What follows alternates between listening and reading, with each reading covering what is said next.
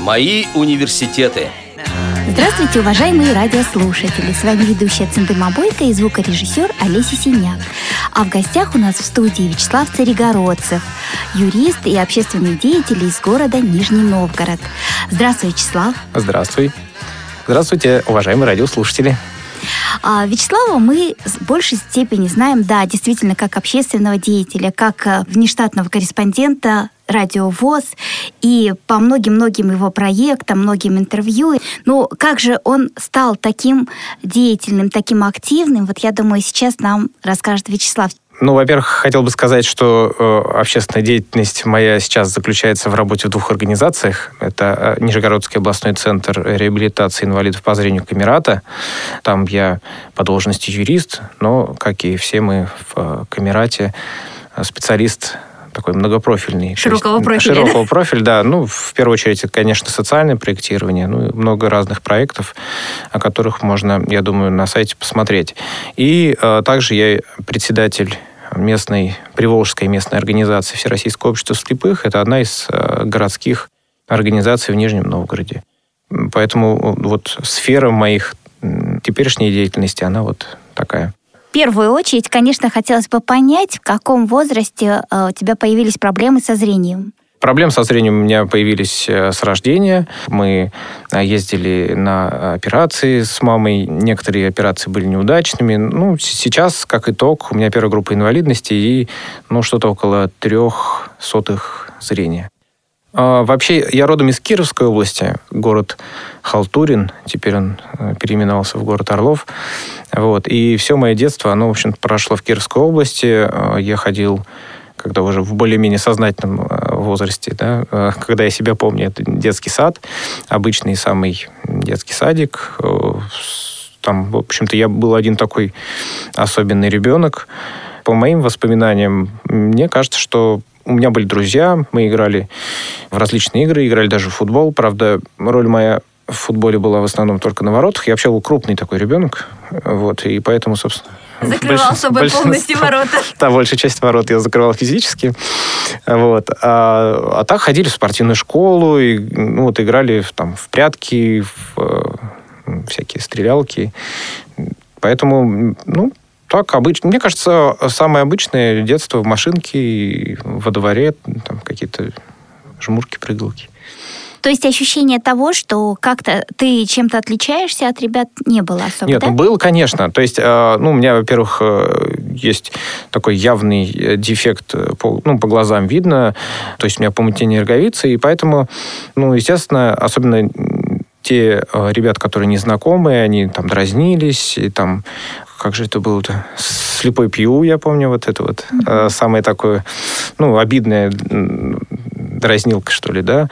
Вот. Но, не знаю, это воспринималось легко, потому что, ну, кого-то дразнили толстым, кого-то корявым. В общем, тут, тут вообще это э, не было так вот прям критично обидно, что я закрывался дома и, ни с кем не играл. То есть всегда были друзья. есть, а кто помогал, поддерживал в таких ситуациях и помогал действительно вот так пережить? Все? Я не знаю, кто помогал. Может быть, еще особенность в том, что у меня, э, ну, у меня есть брат и сестра старшие, не могу сказать, что э, они как-то брали надо мной шефство, но еще вот внутри семьи так получалось, что все равно, ну, как это называется, кто как-то самый любимый у мамы, кто вкуснее, там, кому конфеты. Ну, то есть э, вот эта вот соревновательность, она была, и мне кажется, что я уже, ну, как бы понимал, что в жизни бывают сложные то моменты. есть конкуренция да, тоже бывает была, конкуренция, и... и нужно, да, и поэтому мне кажется, что я такой э, еще из семьи есть, был хороший такой задел вот, моей активности.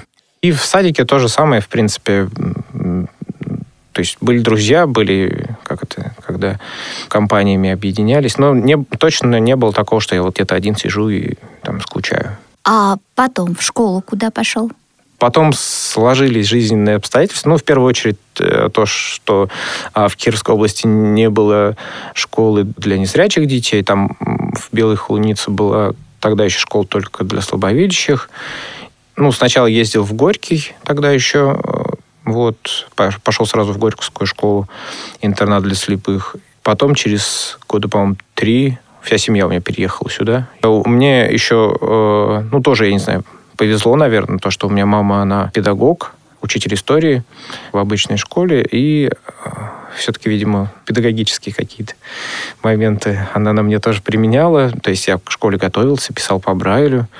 Помню, что в первом классе мне было скучно потому что я все это знал, ну, собственно, и во втором.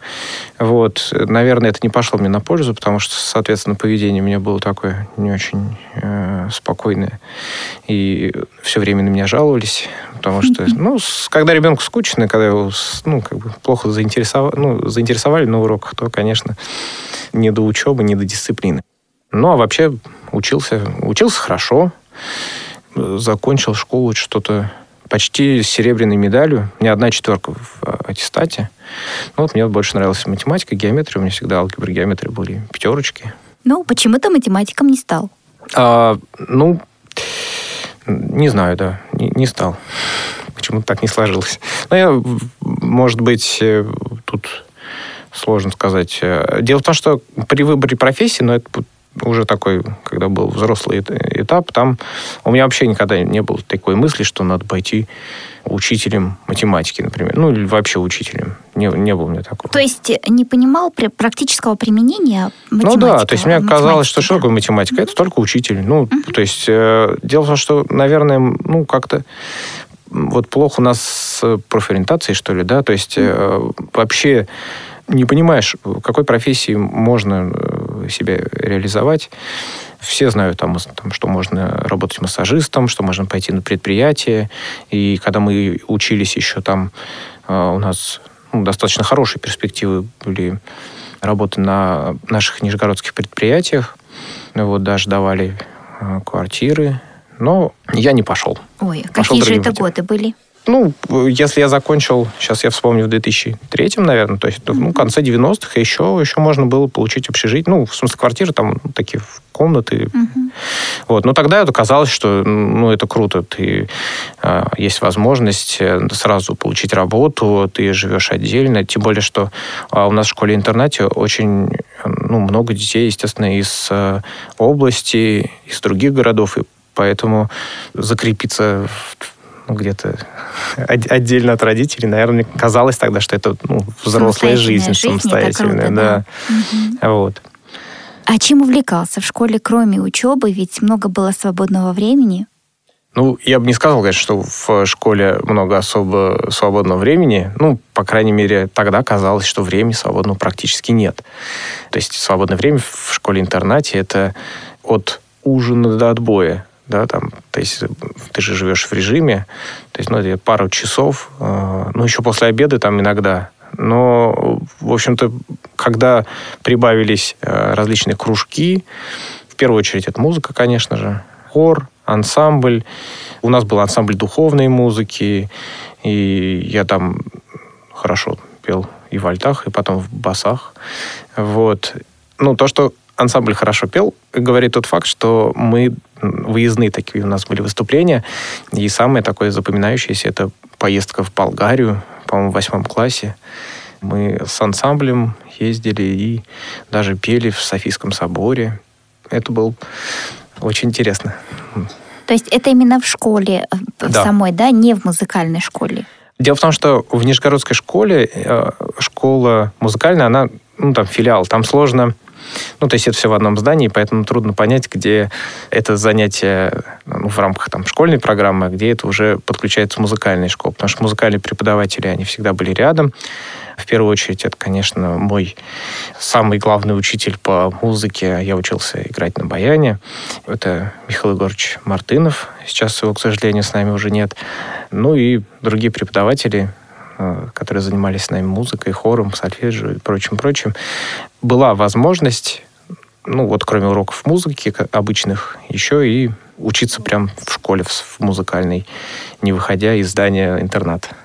А каким-то видом спорта или еще чем-то занимался? Ну, со спортом у меня как-то по жизни не очень складывалось. Почему-то у меня был какой-то дискомфорт. Вот это вот все время переодевание, все эти спортивная форма, нет, ну, хорошо, мне нравилось играть в э, спортивные игры, там, два города, например. А так в бассейн не ходил, там, ну, прыгали в высоту, uh-huh. так достаточно не, хорошие результаты показывал. Но я как-то вот к спорту не, не очень близок. Вот. Больше к музыке, к каким-то таким творческим вещам. Наверное, хотелось просто отвлечься от э, учебы угу. какими-то другими вещами. Ну и погулять. Тоже, в принципе, такой досуг. Вот. Ну и потом, кстати, музыкальная школа переросла незаметно практически. Плавно очень в музыкальный колледж. Это какой? Ну, у нас... То есть э, после окончания э, школы сразу поступил, э, да? Получилось даже не так. Получилось, что после 10 класса я пошел в 11 класс, и параллельно я поступил в музыкальный колледж. Был одноклассник Алексей Степанов, и мы с ним вместе э, иногда прогуливали уроки. У нас э, музыкальный колледж, он на той же примерно улице, ну, где-то минут 10 э, бега. Вот. И мы, я помню, на занятия из школы в колледж с баянами на перевес бегали на занятия.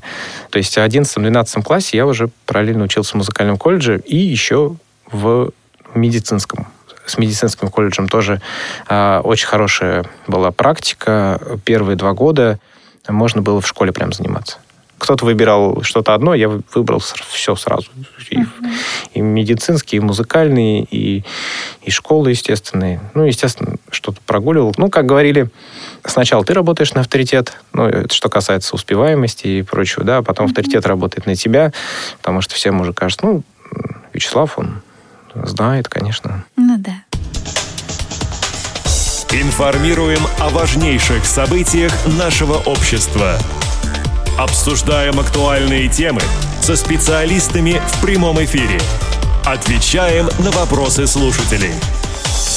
Радио ВОЗ. Мы работаем для вас круглосуточно. Напоминаю, что сегодня в студии у нас Вячеслав Царегородцев, юрист и общественный деятель из Нижнего Новгорода. Да, была я, кстати, в вашей школе, и в массажном классе тоже была. Меня школа очень-очень как-то э, потрясла своими возможностями, педагоги очень интересные. Особенно конечно, Марина Васильевна Венедиктова. Ну, обычно вот говорят, когда э, сравнивают, допустим, обычные школы и школы-интернаты, да, в первую очередь говорится, что школа-интерната — это дополнительные вот эти вот коррекционные занятия, mm-hmm. занятия по ориентировке. И, конечно, нам, я считаю, очень повезло в том, что у нас э, есть такой специалист. Освоение навыков ориентирования — это главный вех самостоятельности. И поэтому, ну, Многие Поэтому школы... нам и получилось э, как, ну, успевать э, с Алексеем самостоятельно, собственно, э, бегать в музыкальный колледж. Если бы мы плохо ориентировались, то, наверное, у нас бы так не получилось. Ну да, многие школы вообще формально относятся к этим предметам, как ориентирование в пространстве, затем э, социально-бытовая э, ориентировка. Но в вашей школе, по-моему, э, готовят действительно по-настоящему самостоятельных людей, которые способны дальше в жизни состояться. Ну, я, конечно, могу сказать да, но э, я знаю разные примеры, поэтому я думаю, что еще тут не, не все, к сожалению, зависит от, от преподавателей, от специалистов. Вот. Э, то, что можно получить максимально, школа дает. То есть, если человек хочет, он может все Да, человек, получить. семья, поддержка семьи, здесь много факторов. И, конечно, ну, в школе у нас действительно были достаточно комфортные условия на любой, что называется, вкус. Хочешь массаж, хочешь музыка, хочешь... У нас было переплетное дело для желающих, кто ну, не хочет ни тем, ни тем, ни другим заниматься. Ну и э, в плане учебной подготовки у нас достаточно хорошо готовили. Я, например, когда поступал в университет, и а, мне нужно было выбирать язык, и выбирал немецкий язык. Ну, потому что, собственно, мы в школе учили немецкий язык. Uh-huh. А ситуация была какая, что в группу немецкого языка, так как она одна, набирали только сильных. Угу. Вот, и у нас там были представители из специальных гимназий, уч... ну, вот ученики, кто вот в университете учился. Был такой прям отбор, и я его прошел, вошел в эту группу, и меня там спрашивали, а из какой ты школы? Ты такой, ну, знай, знаешь угу. язык. Я говорю, а вот есть там просто школа-интернат, мы там изучали немецкий в том числе. То есть можно сказать, что уровень знаний очень высокий дается в э, вашей школе? В большинстве предметов, да. Да. Ну, по крайней мере, те, которые мне были нужны, э, я считаю, что у меня все хорошо с этим, с подготовкой. плюс э, я все-таки, когда в университет поступал, у меня уже за спиной были два колледжа, там, конечно, не было русский математика, да, там общеобразовательных предметов, но э, учебные заведения, они учат и учиться в том числе. Поэтому если ты уже умеешь воспринимать знания, умеешь их как-то систематизировать, э, обрабатывать, вот, то, конечно, проще уже ну, учиться. Поэтому я уже в университет поступил такой подготовленный специалист по обучению. А выбор специальности в университете из чего складывался? А, это, наверное, как-то обостренное чувство справедливости, обычно говорят. Uh-huh. Вот. А, ну и плюс у нас хороший пример. Константин Викторович Шмелев, он у нас э, юрист, сейчас э, работает, тоже незрячий, а, работает, по-моему, заведующим кафедры даже в одном из университетов э, города. И он вел что-то вроде кружков по правовой грамотности или что-то такое. И, наверное, вот он заронил в меня такую мысль, что вот можно же работать. И поэтому я выбор был у меня такой небольшой. Я сразу решил, что я пойду на юридический факультет. Вопрос был, собственно, в выборе университета. Ну, так как вот у нас есть в университете Тифлоинформационный центр, то ну, поэтому пошел туда. А как применяются в жизни знания, вот, которые получил в колледже музыканта и массаж, да? В общем, я поработал во всех э, сферах, э, во всех качествах. Собственно, первые деньги мои заработанные, это еще в восьмом классе как раз по музыке. Еще я в музыкальной школе учился, и в одной из детских школ частных на Масленице, помнится, я там играл у них на баяне, развлекал народ. Вот, и первые, по-моему, 100 рублей я тогда заработал было очень приятно. И я тогда, ну, уже после этого, ну, что касается музыки, и на корпоративах, и на свадьбах, на юбилеях. Тогда это было более востребовано, что ли. Один раз даже работал а, с Дедом Морозом. Выезжали, как вот по квартирам Дед Мороз uh-huh. разъезжает. Да, да, да. Вот мы, у нас была такая команда, Дед Мороз, э, там еще какие-то сказочные герои. Я вот э, в роли кота Базилио, значит, с гармошкой э, в очках такой вот выступал.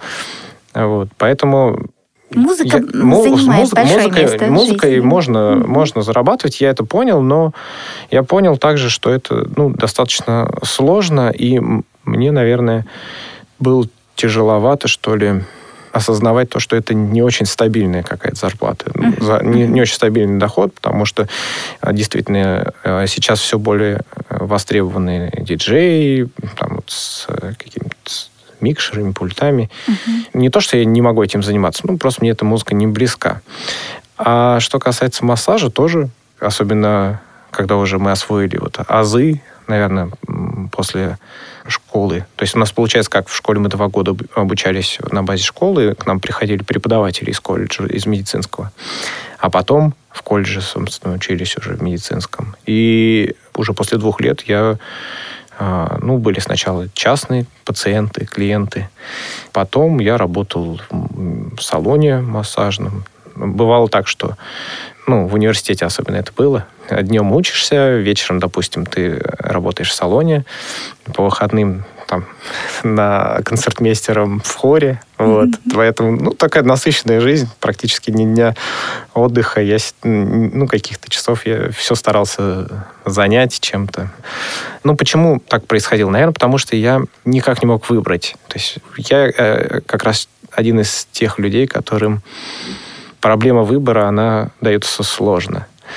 Я, конечно, могу свалить это на то, что у нас как-то плохо было с профориентацией. Может быть, не выявили во мне сразу каких-то вещей, которые нужно развивать. А, а может быть, просто слишком многосторонний такой, вот, ну, вот разносторонний? Я думаю, что у каждого человека есть что развивать, да, и, собственно, а, у меня принцип такой, что а, занимайся всем, чем нравится, да, развивайся во все стороны, и никогда не знаешь, в какой сфере тебе придется в дальнейшем работать. И поэтому я старался ухватиться за все, ну, с массажем, например, я понял, что мне просто физически тяжело. То есть я понимал, что да, я в салоне могу там работать, хорошие деньги зарабатывать, вот, но я также понимал, что через какое-то количество лет, условно, у меня будут сложности, там, проблемы с э, суставами, и, в общем-то, и спина уставала. Вот. А потом как-то бабушка мне моя говорит, лучше, говорит, работать головой, чем руками. Поэтому я говорю, ну да, хорошо, поэтому я буду, пожалуй, работать э, головой после университета. Вот. И практически после университета, наверное, я э, ни музыкой, ни массажем вот так вот вплотную не занимался. То есть я уже искал работу ну, такого интеллектуального плана. Но все-таки как проходило обучение в университете? Ну вот у, у меня как раз есть э, возможность сравнивать, потому что, в, допустим, в медицинском колледже у нас была специализированная группа, то есть она в обычном колледже, э, но Группа. Группа, группа особая. То есть мы практически с другими студентами никак не соприкасались. В музыкальном вот. как? В музыкальном это был, ну, нас двое, вот с Алексеем мы учились. У нас было два таких особенных студента, и там, по моим ощущениям, это был прям самые золотые какие-то годы студенческой жизни.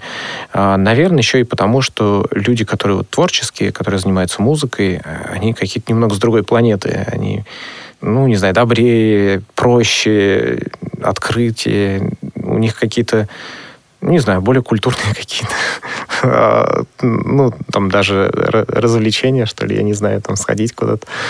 Вот, э, язык, общение. То есть мне вот музыкальный колледж я прям вспоминаю с такой, с теплотой.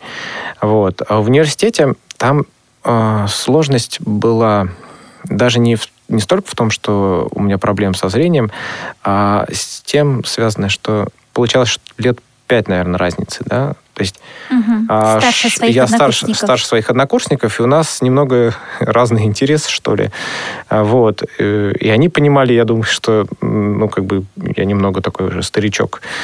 И я не очень понимал, а, о чем ну, в чем шутки, в чем вообще там современные какие-то э, вот эти молодежные веяния. Вот. Э, но в, так, в принципе, ну, что касается учебы, мне кажется, и в музыкальном колледже, и в университете э, студенты, ну, однокурсники очень там, и хорошо ко мне относились. Ну, даже, наверное, лучше сказать, э, мы с ними нормально ладили. Вот в университете, да, когда я там начал пользоваться компьютером, а, обычно это везде рассказываю, что я набирал лекции на компьютере, и потом была возможность э, очень удобно и легко и просто сделать из них шпаргалки, поэтому э, это были такие востребованные записи. В музыкальном колледже, я помню, моим однокурсникам нравилось... Я их учил писать по брайлю, в общем. То есть я, там, у меня была такая табличка, где вот по зрячему написано и по брайлю я им приносил прибор, грифель, и они там, значит, вот э, обменивали всякими письменами. Ну, забавно. И казалось, что это развлечение.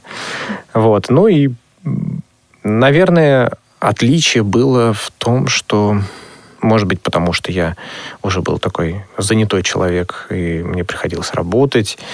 А, может быть, потому что, ну, вот действительно у нас какая-то разница в интересах. Короче, с вот хобби всякими такими вечерами, капустниками, дискотеками э, я уже вот в этих вещах не участвовал. Ну, сейчас, наверное, может быть, жалею, может, немножко об этом. Ну, не знаю, то есть, ну, в смысле вот коммуникации, да, ну, обычно вот в такой неформальной обстановке просто заводятся как раз вот эти друзья, дружеские, крепкие дружеские отношения.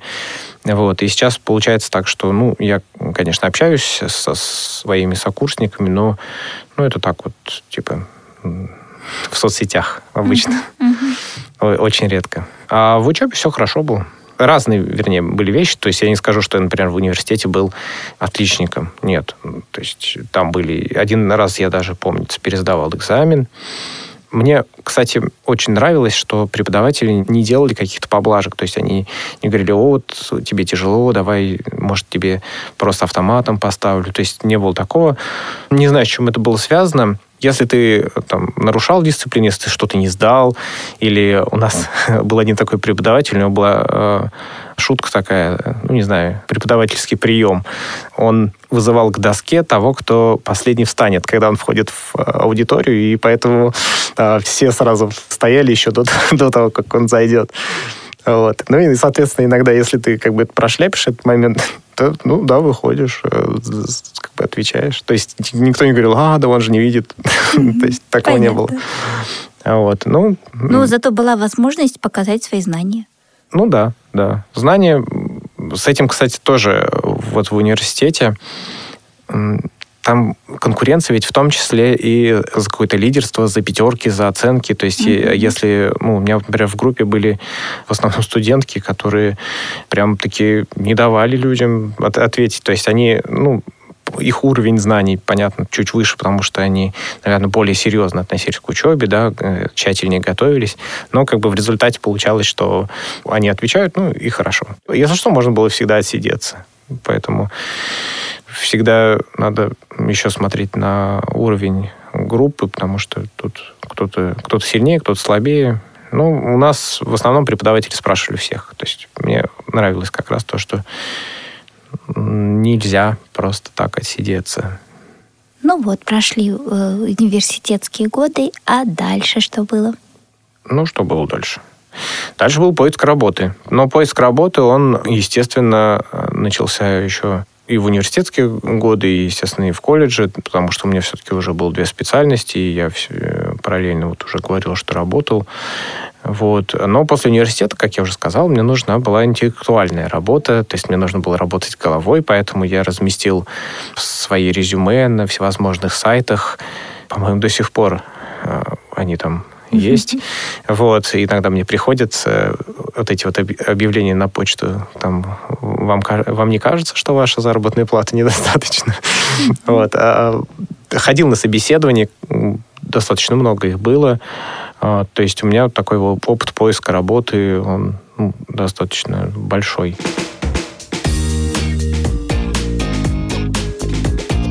Вы слушаете Радио ВОЗ. Продолжаем разговор об университетах Вячеслава Царегородцева, юриста и общественного деятеля из Нижнего Новгорода. Не сразу в Камерату пришел, да? Нет. Первая общественная организация, в которой я работал, наверное, общество слепых. Я там с хором, по-моему, как раз играл на баяне. Там это такое неофициальное было трудоустройство. А потом еще у нас есть в городе такая организация «Инватур». Там я уже и работал юристом. Я был на третьем курсе, и, соответственно, я туда сразу устроился юристом. Еще такой есть юрист в городе Дмитрий Балыкин, он уже там работал. Вот, и работает до сих пор. И он мне предложил постажироваться, попробовать свои знания. И я, собственно, два, по-моему, три года оказывал юридические консультации бесплатные. То есть была возможность попрактиковаться. А в Камерату, в Камерат, наверное, я тут недавно заходил, есть такое приложение интересное, э, пенсионный фонд России. Там есть возможность посмотреть стаж, вот это вот, где работал, в какие годы. Наверное, с 13 Ну, это вот я сейчас уже точно не помню, но это было э, где-то, может, через пару-тройку лет после окончания университета, потому что я еще успел поработать там, менеджером по продажам. Я продавал интернет в одной из компаний. Попробовал себя в роли специалиста колл-центра. Работал по договорному тоже сейчас модно все должности начинают со слова специалист. Специалист по договорам. Моя задача была переоформлять там договор. Была крупная компания. Ну, это вот по юридической специальности. И еще работал, тоже пробовал даже себя работать. Понял, что это мне тоже не мое. Была такая у нас организация «Скорая юридичес- юридическая помощь». Там тоже нужно было, ну, уже за деньги оказывали мы консультации. Первые деньги, которые получил за э, работу головой, это которые? За работу головой, наверное, в инноватуре как раз. Это э, в 2000... Ну, в общем, на третьем курсе я как раз был. А, Там у них по проекту, э, собственно, можно было уже какие-то... Ну, там не очень большие, но, по крайней мере, это уже было приятно, что а, твои знания, они а, оцениваются. Вот. А потом все больше, больше. И про массаж я уже сказал, что решил, что мне это тяжело. Про музыку тоже вроде сказал, что как-то себя не нашел. Э, У меня еще такая особенность, я очень волнуюсь, когда на сцену выхожу, и у меня, э, ну, то есть я критически достаточно себя оцениваю. Мне кажется, что на уровень моего мастерства исполнительского он не очень высок даже после музыкального колледжа. Вот, кстати сказать, э, экзамены в консерваторию я сдавал и завалил успешно их. Вот, сдал не очень хорошо.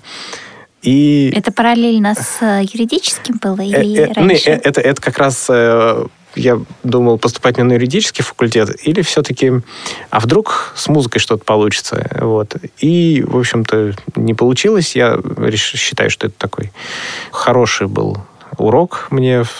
Опять же, меня могли взять точно так же в консерваторию, да, как есть же у инвалидов э, вот это вот, что можно сдать на удовлетворительно. Да-да-да, и может быть, потому что не хотели, просто там, не знали, как работать с инвалидами, потому что мы вдвоем поступали. Может, еще по каким-то причинам, но, в общем, Выпускной экзамен мы сдали, по-моему, на четверке в колледже, а вступительный вот тройку нам даже не поставили. И Алексей, вот мой одноклассник, он во Владимире потом поехал и, и в, в это же лето сдал на пятерку, а я решил, что, ну, ну значит, я пойду в университет э, на юриста. Тем более, что и история знает много случаев, когда и музыканты потом становились юристами, и юристы становились музыкантами. Я подумал, что это может быть знак какой-то. Угу. Ну и в общем-то, с работой прямо юристом, ну, с, именно вот по специальности, то есть э, э, заниматься консультированием, э, ходить в суды, э, я тоже решил, что мне тяжеловато. Ну, я такой любитель, видимо. Легкой как, жизни, ну, да? Не, не то, что легкой жизни, но я, я понимаю, что это не мое. То есть мне все время кажется, и, собственно, сейчас кажется, да, что ну, работа должна какое-то приносить удовольствие. Ты должен получать удовольствие от результата, ты должен этот результат видеть.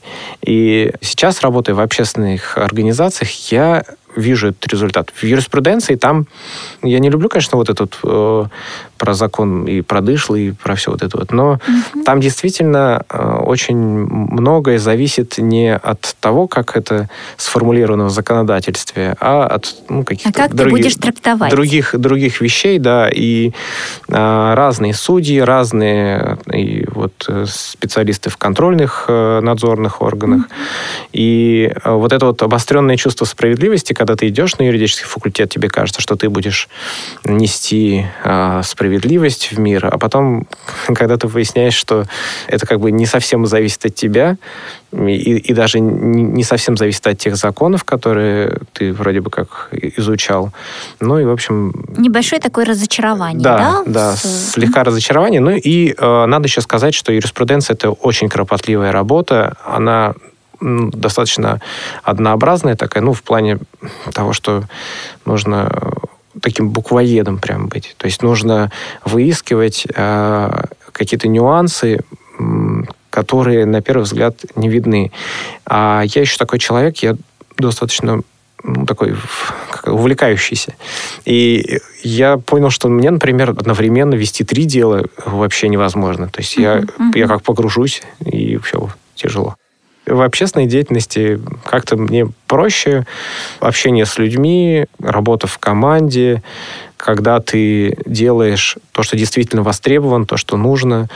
Вот, потому что, например, тому же юристу часто приходится отстаивать те вещи, которые он как бы не хотел бы делать.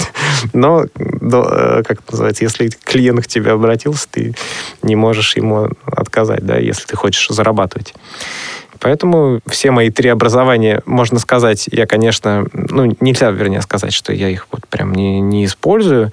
И как медицинские знания, э, там, для, даже для собственного здоровья, так и э, музыкальное образование. Понятно, я умею играть на музыкальных инструментах, на разных, но даже какой-то вот культурный, общий культурный уровень, не знаю, вкус к музыке, э, мне кажется, это уже полезно.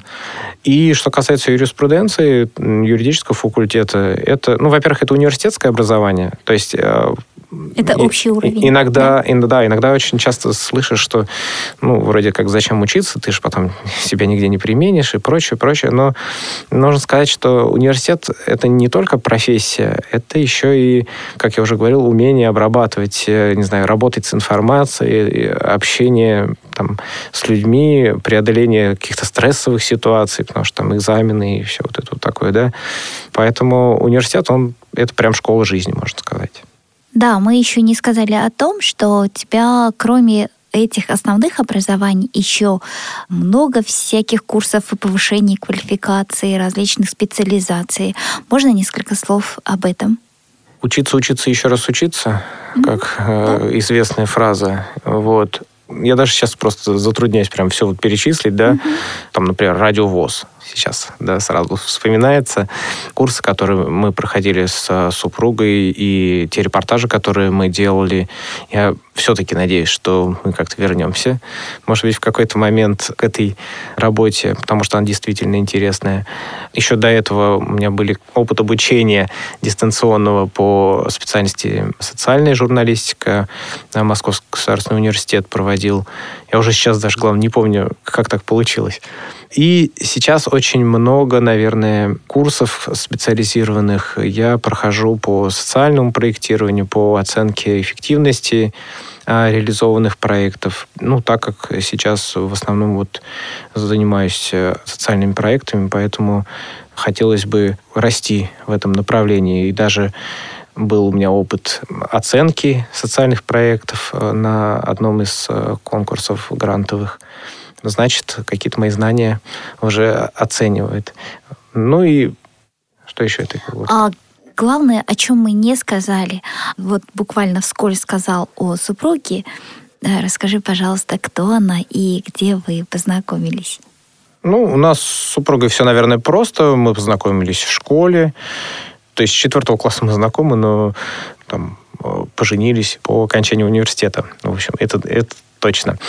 То есть получается, что мы, в общем-то, друг друга давно знаем, и у нас, не могу сказать, что вот э, там, как так говорят, много общего, да.